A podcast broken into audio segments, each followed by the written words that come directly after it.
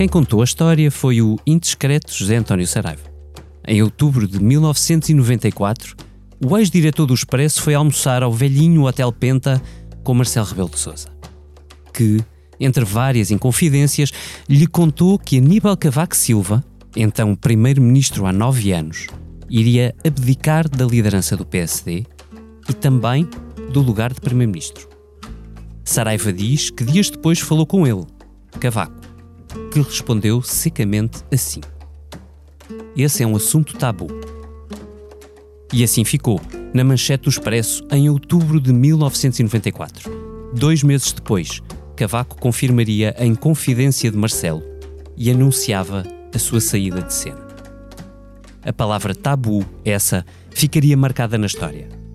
Mais ainda, porque só um primeiro-ministro pôde escolher a sua altura para sair. Até agora. Indecisions bugging me. Indecision may molest If you don't want me, set me free. Exactly whom I'm supposed to be. Don't you know which clothes even fit me? Come on and let me know. Should I cool it or should I blow? Esta semana, o Expresso contou-lhe que António Costa abriu seu próprio tabu. Sairá ele em 2023, ao fim de oito anos de poder, ou ficará para mais quatro anos batendo o recorde de Cavaco? Com lugar na Europa à espreita, mas sem cadeira reservada até 2024, Costa deixa o seu PS em suspenso, na incerteza. Mas com autárquicas à porta, pressionado pela disputa em Lisboa, Fernando Medina avisou que terá de ficar os próximos quatro anos na capital. E acrescentou para Costa. E isso eu gostaria, gostaria uh, mesmo que ele fosse candidato em 2023. Será? Com o comissário Vítor Matos a seguir de férias, hoje tenho comigo a Liliana Valente, a jornalista do Expresso que escreveu sobre o tabu de António Costa. Olá, Liliana. Olá, David a Ângela Silva, que anotou esta semana uma nova Inconfidência de Marcelo, agora dita a empresários. Olá, Ângela. Olá, David. E o Martim Silva, diretor adjunto do Expresso, e há muito observador de Marcelo, Costa e outros atores da política nacional. Olá, Martim. Olá. Ora, bem-vindos. Liliana, começo por ti. Uh, apenas porque escreveste a peça. Uh, Conta-me tudo. O Partido Socialista, no Partido Socialista, alguém tem certeza sobre o que quer fazer António Costa? Não, e, e, e eu arrisco-me, se calhar ainda nem o próprio decidiu, uh, portanto, calhar, eventualmente é um, um, tabu para o próprio que ainda não decidiu. Sim, essa é uma Mas diferença eu... face à história de 94, não é? Porque na altura, eu... Cavaco, quando, quando o Expresso escreve que existe um tabu, Cavaco já tinha decidido, só não o quis dizer. Neste caso. Exato, e essa é uma diferença. E eu acho que, quer dizer, também temos de pôr aqui outra carta em cima da mesa que pode ser outra diferença, que eu, eu estava a ouvir há bocado, uh, dizer que Cavaco tinha sido o único uh, primeiro-ministro que tinha uh, escolhido o seu, o seu timing de saída, e eu acho que não podemos uh, retirar daqui da equação a possibilidade de António Costa também não poder escolher o seu timing de saída, porque um, estamos num governo de minoria um, e temos ainda muita, há muita negociação para fazer. O, de lembrar que o Bloco de Esquerda já saltou fora, uhum. o PCP sai bastante caro e, portanto, temos negociações duras pela frente. E um, apesar de, uh, e nós temos notado isso ao longo dos meses, não haver propriamente uma vontade de corte, porque umas eleições poderiam fazer ascender aquele que nós sabemos quem. Um, e, portanto, do lado do PCP, se calhar não há muito essa vontade, um, a verdade é que um, as autárquicas também podem ditar muita coisa. E, e, e, eu acho que isto não é tudo menos, eh, portanto, acho que Costa ainda não decidiu, mas não decidiu também porque não tem ainda as cartas todas na mesa. E hum, há quem no PS um, comece a pressionar para que António Costa desfaça esse tabu antes de, uhum. uh, no Congresso, que voltou a ser adiado e, portanto, os timings do Congresso também, também ajudam que às vezes estes assuntos sejam uh, adiados. Mas um, há quem pressione para que António Costa desfaça este tabu, um, que seria facilitaria a vida do PS em algum, alguns aspectos, nomeadamente nas próprias autárquicas, porque mostraria que o governo, ou pelo menos que o Primeiro-Ministro está com vontade e com força para continuar e, portanto, poderia ser ali um push para os autarcas. Para dizer que o projeto não está a acabar. Mas também para a própria remodelação. Uhum. Desculpa? Para dizer que o projeto não está a acabar. Exatamente, e, e, portanto, não só para as autárquicas, mas também para a própria remodelação, que um, uhum. é, é, aquela que nós nunca sabemos quando é que vai ser. Uh, Liliana, deixa-me passar à Ângela. Ângela, tu achas que era. Um, achas que é natural que o Primeiro-Ministro, ainda há dois anos de legislativas, não tenha isto em si definido ou, ou, um, ou sequer transposto para, para dentro do seu, do seu partido e para o país? É natural que um Primeiro-Ministro uh, hesite na decisão sobre se continua o seu projeto de poder ou não? Acho natural, aliás, repara, quando Cavaco um, anunciou o tabu, uhum. ele tinha nove anos de poder. Sim. António Costa, apesar de tudo, tem seis. Uhum. Uh, claro que a situação de Cavaco era muito mais confortável, porque Cavaco governou duas legislaturas em maioria absoluta e, portanto, não estava dependente das tais negociações com quem uhum. quer que fosse.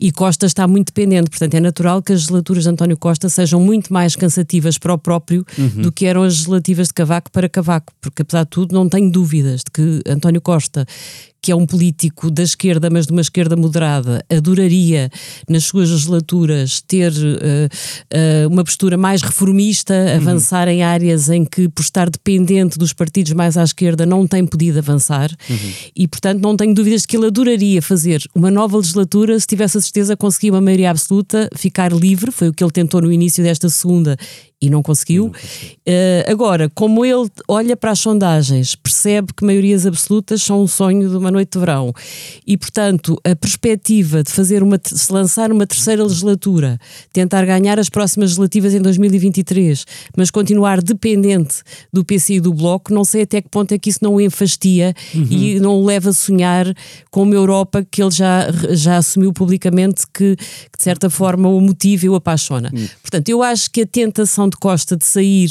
existe e é real. Uh, mas também percebo que ele ainda não tenha eventualmente fechado completamente essa decisão. Talvez esteja uh, na altura do diretor do Expresso ir, ir almoçar com ele. Hum, é uma boa sugestão. Martim, não sei. Ou com alguém com quem ele, a quem ele presta essas inconfidências, não sei. Hum. Estou a lembrar-me de exatamente o mesmo interveniente. também pode ser. Martim, não, não nos caberá a nós fazer esse almoço, mas uh, deixa-me perguntar-te desta maneira. Tu, tendo em conta o outro primeiro-ministro que escolheu quando sair, mas que saiu muito cedo, que foi Durão Barroso, ao fim de dois anos de governo, tu achas que o que aconteceu nessa altura pode um, obrigar António Costa a refriar o seu sonho de uma noite europeia?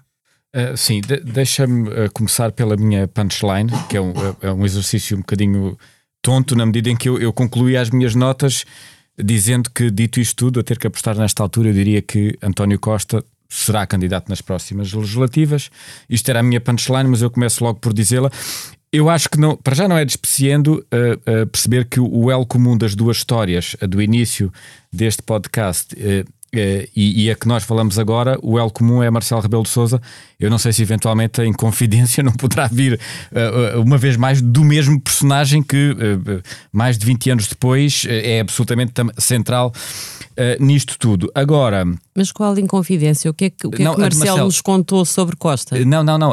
Não, não, não contou, não mas poderá vir a, ah, poderá vir a contar. Sim, exatamente. Sim, da mesma tá maneira tá que ele era o interveniente da outra história de 94, claro, claro, claro. Poderia, poderá ser. Certo. Eu, na verdade, só fui buscar a história de 94 por causa do Marcelo, Marcelo. não foi por causa do Cavalo. Não, é, é muito bem lembrado. Agora, o, o, o, que é, o que é bizarro aqui, a Ângela pôs eh, e bem a questão da, da legislatura ser bastante difícil para António Costa ao contrário de viverem em maioria absoluta, é, é que eu acho que os dados são relativamente contraditórios, porque um, um, nunca em Portugal ninguém conseguiu prefazer uh, três legislaturas. Portanto, seria aquilo a que António Costa se lançaria em 2023, isto é, nunca ninguém governou 12 anos em Portugal. Uh, em democracia, entenda-se. E, portanto, isso, se por um lado pode ser de alguma maneira um desafio, por outro lado, o, o, o, desgaste acumulado é, e eu diria que numa sociedade tão mediática e tão mediatizada, é cada vez mais difícil e não é despeciente nós vermos que ao fim de seis anos o governo de António Costa, nesta altura, soma sucessivos sinais de desgaste que dizem a, a, a, a, experiência e o bom senso dificilmente serão reversíveis. Isto é, dificilmente voltaremos a um governo uh, sólido, maciço, firme e dinâmico. E, uhum. portanto, a, vida é, é, como em tudo, é como nas relações, é como em tanta coisa. Quando estes sinais de desgaste aparecem, eles tenderão é, a acentuar-se. Por outro lado, e ao contrário, uh, há, há, um dado que é, é estranho e é bizarro, mas é eh, ao fim de seis anos, não é normal que o partido que governa esteja tão à frente nas sondagens. Um, e, e, isto é o que seria normal nesta altura, perante o desgaste acumulado de quem governa, entenda-se, era nós termos pelo menos sinais uh, de que o maior partido da oposição pode vir a apresentar-se como uma, uma alternativa viável. Nesta altura não temos isso, pode ser que mude com as autárquicas, é um facto, pode ser que mude, mas eu diria que com os dados como estão agora, se as sondagens estivessem diferentes, eu uhum. não faria esta aposta. Com os dados como estão agora, uh, do estado da oposição, uh, uh, de como decorre a legislatura, um, que provavelmente apostaria em que António Costa uh, uh, se recandidata, além de que, em boa verdade, os dados que nós temos não apontam para que haja uma porta de saída evidente para António Costa. Isto é, nós estamos sempre a fazer o Totobola aqui à segunda-feira, mas uhum. a Cavaco Silva tinha no ano seguinte umas presidenciais. António Costa não tem. E mesmo a questão do cargo europeu que se fala tanto e que, que caiu no colo, de alguma maneira, a Durão Barroso, Uh, eu também já li muitas notícias que dizem que não é bem assim. Isto é, uh, que há, há, cargos para os quais ele poderia estar de alguma maneira a posicionar-se, mas está longe de adquirido ou sequer expectável que vão para António Costa e portanto eu também acho que não há aí uma, uma saída uh, tão airosa como poderia haver noutras alturas. Duas perguntas para a Liliana, precisamente na sequência disto Liliana, um que, que, hipóteses ou que cenários europeus são possíveis, até tendo em conta o que a Susana Fresh, nossa correspondente em Bruxelas, uh, tem escrito uh, uh, que pudessem levar António Costa a um cargo europeu. Ponto 1. Um. Ponto 2. Hum. Se António Costa decidisse sair, que consequências é que isto tinha no PS? Bem, então, começando pela primeira, em termos de cargos europeus, realmente há uma rotação para, para o próximo ano, portanto, seria antes das, das legislativas, mas como para Presidente do Conselho Europeu, para substituir o Charles, Charles Michel. Michel. Uhum. Um, uh, mas como a própria Susana escreveu, apesar de, do episódio Sofagate, um, nada se inclina para, saindo Michel, que fosse um, um, neste caso, um socialista europeu, que fosse António Costa ou outro, até porque o cargo pertence aos liberais e, portanto, os liberais uhum. não quereriam ficar de mãos a abanar, porque isto na Europa um, há sempre um equilíbrio, há, há vários equilíbrios na, nos, nos, nas escolhas dos cargos entre os grupos partidários, entre as regiões ou os países e também entre um, o sexo para manter uh, a divisão, um, para manter aqui alguma, Sim, uh, aquela, alguma divisão. Aquela e, peça que a Susana Fresh escreveu nos parece era um labirinto exatamente. europeu, é um monte uh, gigante de indefinições, de, de dados que não é são É um grande puzzle. Portanto, como ela própria escreveu, não há, tirando aquele momento de 2019, em que o próprio António Costa uh, uh, admitiu que recebeu um, um convite para, para, para, para, para, ser Presidente do Conselho Europeu na altura, uhum. uh, não há assim um cargo tão evidente em que os astros se alinhem para ele. Um, e depois há a grande rotação de 2024, que é quando há eleições europeias, e aí tudo volta a estar em cima da mesa. Uh, mas também não é evidente que haja assim um cargo à espera do Primeiro-Ministro, apesar do capital político que ele tem lá uhum. fora e é preciso dizê-lo. Sim, o que queres dizer é que não uh, há garantia, ou seja, se António Costa quiser garantia. sair antes pensando que quer um cargo europeu, ele não tem a priori não uma garantia, garantia de conseguir essa eleição. Sim. Isso é importante. Não tem, não tem de toda essa garantia. Mas essas garantias eu acho que também é, têm é que ser trabalhadas. até para o jogo do próprio. Deixa só, Ângela. Não, estava só a dizer, esse, para teres essa garantia também tens que trabalhar, tens que sim, fazer, sim. quer dizer, Durão Barroso Durão trabalhou Barroso durante isso. muito tempo, há um trabalho de bastidores que tem que ser feito. Aparentemente esse trabalho não está a ser feito por António Costa ou se está, é, é, tão no segredos deles que nós não sabemos. É mesmo nos bastidores. É mesmo Também não sabemos de Durão Barroso, na verdade, não é? Uhum. Ou melhor, eu soube, eu estava lá dentro, portanto posso dizer que sabia, que percebia em cima pois. da hora, não, não com meses de antecedência. Mas no caso mas, de António Costa não fazemos da Comissão ideia, Europeia, mas também estamos a falar de uma altura em que não havia os tais Spitzenkandidaten e que tinhas uma divisão PPE, uh, PSE muito mais, mais evidente. Agora tens... Uhum mais estável. Agora tu tens outros grupos parlamentares, uh, tens sim, os sim, liberais, liberais. Tens, tens, outros grupos que uh, dificultam muito mais que isto seja feito assim tão, seja tão seguro. Tu perguntavas-me pelas consequências do PS. Um, eu acho que o que o Fernando Medina nos disse, só para, só para também terminar, uh, acho que o que o Fernando Medina nos disse na entrevista semana passada um, é muito importante. Um, ele, um dia mais tarde, pode, pode querer voltar atrás naquilo que disse, mas está, está escrito na pedra agora, não é? Em que o próprio se comprometeu a ficar quatro anos. O que eu acho que ele quis dizer, António Costa, foi: ok, um, se, se quiseres sair em 2023, não serei eu o candidato porque eu comprometi-me a ficar aqui quatro anos. É claro que estamos em eleições autárquicas e, e todos nos lembramos do grande cartaz de, de Paulo Porta a dizer, a dizer eu fico, Uh, e portanto isto faz-me lembrar um bocadinho isso, mas também é verdade que uh, tantos anos depois nós ainda nos lembramos do eu fico e portanto uh, se Fernandina voltasse atrás um, os lisboetas iriam dizer então mas afinal mas e, e conclui um, Liliana, sem Medina o, o que é sem que Medina temos feito? Pedro Nuno Santos uhum. que, que, que é há muito tempo um putativo candidato que, que, que ali está e que aliás ontem deu uma entrevista na TVI e que, apesar da interrupção final, ainda conseguiu dizer aquela coisa do ah, isto não se coloca agora e não sei o quê, mas lá estará para quando se colocar a situação.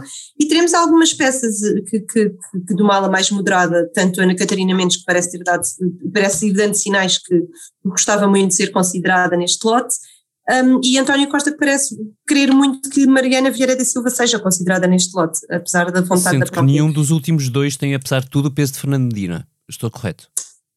Diria que sim, mas isto também ainda falta tanto tempo que o peso também é uma coisa que se vai criando e a máquina também se vai moldando quando chegar a poder, sim, não é? Martim, Portanto, Posso só acrescentar uma coisa que me parece em relação a efeitos no PS? Para já, uh, uh, eu acho que António Costa não se abalançar às eleições de 2023 seria o segundo maior trunfo que ele poderia dar de bandeja a Rui Rio, uhum. sendo que o primeiro seria provavelmente manter Eduardo Cabrita no governo até lá. Portanto, eu não estou a ver António Costa a, a dar esse trunfo de bandeja, porque é obviamente uma oportunidade extra que se abre a alguém para uh, uh, uh, agarrar o poder nas eleições legislativas. Por outro lado, em relação a Fernando Medina, e não estou de todo em todo a desmerecer o trabalho do Expresso, pelo contrário, mas Medina tem eleições autárquicas daqui a dois meses.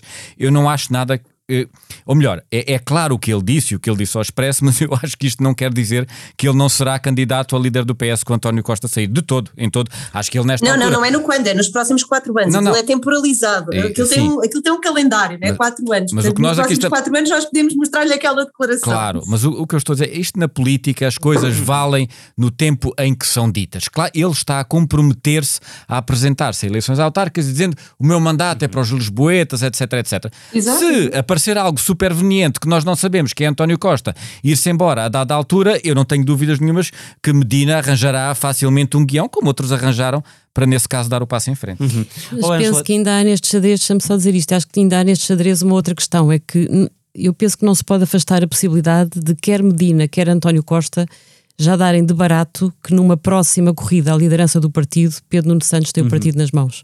Não sei até que ponto é uhum. que eles não têm já esse dado interiorizado e se calhar se tiverem, preparam-se, Medina pode preparar-se para nunca se recandidatar a líder do PS ou pode preparar-se para se deixar para outras uhum. calendas e António Costa pode ter noção de que, porque ele sabe como é que se ganham os partidos, isso uhum. tem muito que ver com o controle do aparelho, e pode ter noção de que se calhar um novo ciclo de Pedro Nuno Santos é incontornável. Não isso, sei se isso também não vale. Isso é possível e vale. Uh, e, deixa-me colocar-te uma pergunta em cima dessa. Uh, se imagina que António Costa, imaginando nós que António Costa possa efetivamente sair, quer dizer, por pequena que seja a possibilidade, é disso que estamos a falar aqui, uh, sair antes das próximas legislativas, que cenário é que, que isso colocava para o presidente Marcelo Rebelo de Sousa, Angela? Colocava um cenário. Os cenários para Marcelo são todos complicados, não é? Aliás, uhum. ele, foi ele que utilizou a palavra berbicacho se tivesse que continuar Isso. o seu segundo mandato sem governos de maioria absoluta. E eu acho que até o facto de nós agora já termos notícia de críticas que o Presidente faz em algumas audiências, uh, que faz ao próprio Governo, uhum. eu acho que isto tem um, tem um sinal político importante. Significa que Marcelo já está a trabalhar nos bastidores para a eventualidade de se estar a aproximar um fim de ciclo e um começo de um novo ciclo. Eu, eu, eu penso que o próprio Marcelo ainda não sabe o que é que António Costa vai fazer, pelo menos se sabe, ainda não confidenciou ninguém como confidenciou uh, sobre Cavaco há uns anos atrás. Uh, e portanto, provavelmente ele, ele, ele, perante a incógnita, perante o tabu de Costa, uh, eu sinto que ele se está a preparar para a eventualidade em 2023 isto mudar. E portanto, ele aí, ele que está sempre muito de acordo com a situação dominante, uhum. ele aí também tem que começar a preparar-se para uma eventual viragem. É assim que eu leio estas notícias que começam a sair de críticas feitas em Belém à porta fechada. Uhum. O que é que isso significava para ele? Repara, podia representar uh, a expectativa que ele tem tem de haver uma alternativa à esquerda para poder governar o país, embora ele não é um entusiasta da liderança de Rui Rio, e portanto provavelmente é uma ambivalência. Por um lado é a esperança de que talvez nas relativas de 2023 isto mude, por outro lado é, ah, mas se isto muda com Rui Rio continua a ser fraco. Uhum. Por outro lado, é. Hum, e possivelmente sem maioria, quer dizer. Não, e possível, e, e, sem maioria absoluta, de certeza. Sem maioria sem saber muito bem se haveria uma, uma maioria direita, não é? Dizer, Exatamente, portanto, até ele corria o risco de voltarmos a ter a cena em que o PSD uhum. ganhava eleições e a esquerda isso. voltava a unir-se. E se fosse com Pedro Nuno Santos, isso seria tão ou mais fácil do que foi com António Costa. Uhum. E portanto, para Marcelo, era continuar o filme do qual ele adoraria libertar-se. Uhum. É o Berbicacho, de facto. E, e, e uma, arrisco-te uma pergunta final, Ângela. Uh, tu achas que Marcelo pode pode, no processo de decisão de António Costa, ter um papel? Eu pergunto isto porque nós lembramos do que aconteceu com Durão Barroso, uh, mas uh, Durão, na altura, condicionou fortemente o presidente Jorge Sampaio. Uh, obtendo do presidente Sampaio a garantia de que não ia convocar eleições e que iria aceitar o sucessor que fosse ditado pelo PSD. Esse sucessor foi Santana Lopes e sabemos o que aconteceu depois. A minha pergunta é: tu achas que Marcelo preferia uh, que António Costa fosse reeleito, mesmo arriscando que ele saia do mandato um ano depois para um cargo europeu um, ou preferia que António Costa largasse e que o ciclo, este ciclo ficasse arrumado e se abrisse um novo, apesar dessa incógnita de que falaste? Acho que preferia que António Costa ficasse, que se recandidatasse, que eventualmente se ganhasse as legislativas e saísse a meio do ciclo, aí sim já pudesse haver um desgaste do Partido Socialista, a que somaria o rumor da fuga do Primeiro-Ministro. Uhum. Olha, recandidatou-se, é mais um que foge. O PS poderia ser penalizado por isso e aí talvez se abrisse uma oportunidade mais consistente para uhum. a direita chegar ao poder. Uh, acredito que nesse caso o, o, o, presidente preferisse verdadeiramente esse cenário. Se entretanto Rui Rio cair na, nas diretas do princípio do ano, uh, se houver um novo líder da direita, fala-se muito de Paulo Rangel. Imagina uhum. que Paulo Rangel se posiciona para liderar o PSD. Não sei se as expectativas de Marcelo não ficam mais entusiasmadas. Uh, com a hipótese de, do PST ganhar as próximas legislativas. Acho que os congressos do princípio do ano também vão interferir naquilo que o uhum. Presidente irá, uh, na forma como ele irá analisar uh, todo este xadrez. Agora, não afasta a hipótese de ele tentar pedir a António Costa que não se afaste, se vir que uh, o mais provável é nas próximas legislativas voltar a acontecer o que aconteceu nos últimos anos, que é um governo minoritário uma, uma, uma, vitória minoritária da direita que levará a um governo atamancado da esquerda. Hum. Mas tu achas que Marcelo uh, poderia entregar a Costa o argumento de que aceitaria um sucessor no PS em eleições antecipadas? Ou, ou parece que a lição de Jorge Sampaio em 2004 ficou marcada na pedra? Eleições antecipadas como? Não estou a perceber. Se, uh, ou seja, se António Costa for reeleito e se quiser sair para um cargo europeu ah. um ano depois, Sim, acho que nesse caso, acho que nesse caso uh, Marcelo Rebelo de Sousa convocaria eleições. Não estou a vê-lo a dizer, ok, venha aí o sucessor sem mais. Não, uhum. acho que ele convocaria eleições, até porque, repara, aí sim o PS já teria uma soma de muitos anos no poder e, portanto, era natural que o desgaste da esquerda já estivesse em cima da mesa e que houvesse uma real oportunidade da direita chegar ao poder. Aí quem estava a entregar o poder à direita não era Marcelo, tinha sido Costa ao ir-se É, exatamente. Pois. Daí mas que eu é, acho que eles tenham que é- falar sobre esse assunto antes das próximas legislativas, temos, porque temos senão não falar. vai bem. Temos que falar, vai, vão dizer um ao outro. Mas eu também acho que, essa, que eh, era só para, só para fazer um pequeno acrescento, obviamente. Uh, eu acho que isso tudo também pesa na cabeça de António Costa. António Costa não quer ser visto como Durão Barroso que fugiu e, portanto, uh, isso tudo pode pesar para a decisão de 2023. Uhum. Contudo, há alguns sinais que ele tem dado, que nós até notámos no texto da última semana e já tínhamos vindo a notar, um, de que ele quer ficar para lá dessa data, que é a questão dos 50 anos do 25 de Abril, que são uhum. um, em abril de, de 24, depois as eleições uh, europeias são um mês depois, portanto, pelo menos esse calendário estava cumprido. Mas também a execução do próprio, do próprio PRR e hum, que, que, tem sido a luz dos olhos de António Costa. E há aqui uma coisa que eu acho que é interessante notar, que é pessoas que eram, que eram não, que são próximas de António Costa a fazerem uma pressão para que ele fique.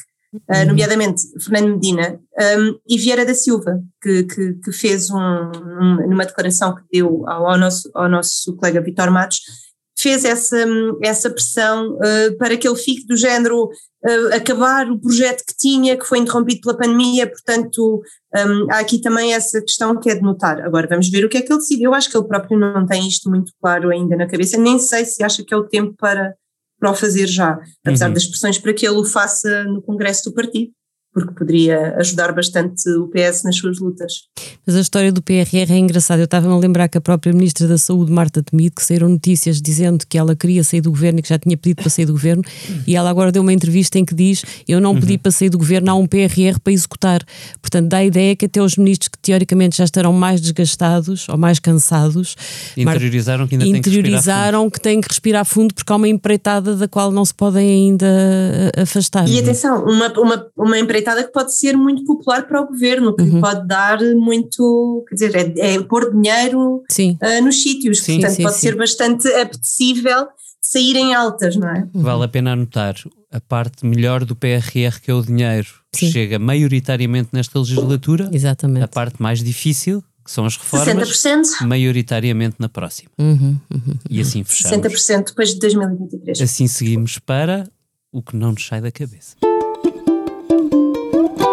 Angela Silva, a ti, o que não te sai da cabeça. Olha, eu estou em, em, alerta máximo para saber o que é que Eduardo Cabrita vai dizer sobre os resultados do inquérito do IGAI, que parece que já tem, já tem nas mãos quase há 24 horas, sobre o que é que aconteceu nos festejos do Sporting e sobre a atuação da PSP nesses festejos.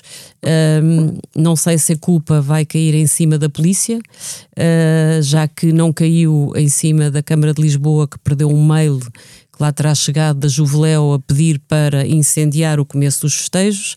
Esse mail perdeu-se, mas já sabemos que os mails na, na Câmara, Câmara, de Lisboa não têm um bom, um bom desfecho e, portanto, se calhar Eduardo Cabrita, que tem as costas largas e que apaga muitos fogos a António Costa, mesmo quando também quando parece que só os incendeia, vamos ver se não lhe cabe a ele dizer que a culpa foi da polícia. Hum, eu aposto que vai ser do Sporting. Liliana, o que não sai da cabeça. Eu, como sou sportinguista, nem quero pensar nisso. Eu também, mas aposto. Epá, uh, Liliana. Pronto, e isto, isto deu um modo para o que não me sai da cabeça. É que eu estou no meio de três sportinguistas e sou a única benfiquista. Portanto, o que não me sai de, da cabeça foi este. Eu nem sei como é que lhe de chamar este desastre, eh, mas que pode ser vermelho. bom, porque chamo-lhe cartão vermelho que aconteceu no, no meu clube, uh, que eu acho que dali pode ser uma coisa boa e espero que, que saia uma coisa boa e é nisso que eu me quero concentrar. Um, eh, eu, eh, no meio de uma pandemia, estive quatro horas e meia para votar numas eleições e não foi nas eleições presidenciais, eh, porque essas foram bastante rápidas, foi mesmo nas eleições para o Benfica. Portanto, para mim, eu agora olho para, isto que se está a passar no, Benfica com muita preocupação.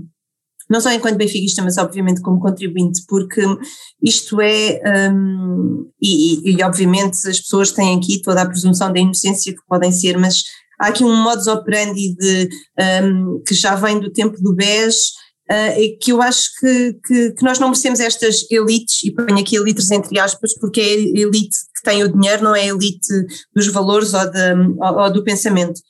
E, e, o que eu espero que o meu Benfica seja depois disto é, é, que aprenda a lição e primeiro espero que o Presidente perceba o lugar em que está e o lugar em que está a colocar uh, o, o, clube e que, e, que, e que, se afaste mesmo, não suspenda só as suas funções, um, e que o presidente interino, um, Rui Costa, que eu gostava muito enquanto jogador, um, faça aquilo que tem de fazer, que é convocar eleições antecipadas, e se ele quiser ser candidato, depois que o seja, mas que o deveria fazer porque o clube precisa claramente de uma mudança e de uma limpeza e de a mostrar que o Clube é dos Adeptos não é de uma direção que, que, que passa. Martim, e a ti? Bem, a Ângela falou do Sporting, a Liliana falou do Benfica. Eu lamento, não vou falar do Futebol Clube do Porto. O que não me sai da cabeça depois do Euro 2020, jogado em 2021, são os Jogos Olímpicos de Tóquio, que estão à beira de começar. Os mais estranhos e atípicos Jogos Olímpicos de que nos lembramos, sem espectadores, no meio de uma pandemia quem vão ser as grandes estrelas e aguardam-me seguramente eh, noites sem dormir por causa do, do fuso horário, com as cerimónias de abertura, de encerramento, o atletismo, a natação. Uh, vêm os Jogos Olímpicos. Uhum. Uhum. E eu gostava de falar de um outro jogo, também uh, um jogo, uh, neste caso também futebol, e queria homenagear o que eu acho que foi uma derrota honrosa, verdadeiramente uma derrota honrosa. Eu, eu, eu queria falar de Inglaterra mas queria muito, em particular, falar de Gareth Southgate, o treinador da seleção inglesa, muito contestado treinador da seleção inglesa, que teve um protagonismo político absolutamente inédito na, na história da seleção britânica que conseguiu levar a uma final e que só perdeu nos penaltis. Uhum. E já falamos das circunstâncias desses penaltis. O, o que é verdadeiramente extraordinário na carreira de Gareth Southgate é que ele foi o treinador, o líder de uma seleção que se ajoelhou pela primeira vez na história em homenagem a um movimento, a um movimento de defesa do, um, do poder negro, ou seja, da igualdade racial. Isto num país como a Inglaterra era um passo de um risco gigantesco, porque a seleção inglesa foi sempre conotada com ultrapatriotismo, muitas vezes ligado à extrema-direita. Gareth Southgate, quando viu os seus jogadores ajoelharem-se no campo, jogo após jogo do europeu, não lhes tirou força, deu-lhes força e disse em público e bem alto que eles tinham o direito, mais ainda, tinham o dever de lutar por aquilo em que acreditam. Gareth Southgate pode bem ter perdido a final, mas aquilo que aconteceu logo a seguir à derrota da Inglaterra, depois de três penaltis falhados por azar dos Távoras, por três grandes jogadores negros da seleção britânica, e a forma como Gareth Southgate os defendeu a ele e defendeu durante todo o europeu a sua equipa, mostram que mesmo nas derrotas há grandes líderes. Uhum. E é assim que acaba esta comissão política do Expresso, gravada terça-feira, dia 13 de julho de 2021 com a ilustração do Mário Henriques e a fundamental edição sonora do João Luís Amorim. Fechamos como começamos, com aquela pergunta ao Primeiro-Ministro: Darling, you've got to let me know. Até para a semana. If you say that you are mine, I'll be here till the end of time. So you got to let me know. Should I stay or should I go? It's always tease, tease, tease. You're happy when I'm on my knees. One day is fine and next is black. So if you want me off your back, well come on and let me know. Should I stay or should I go?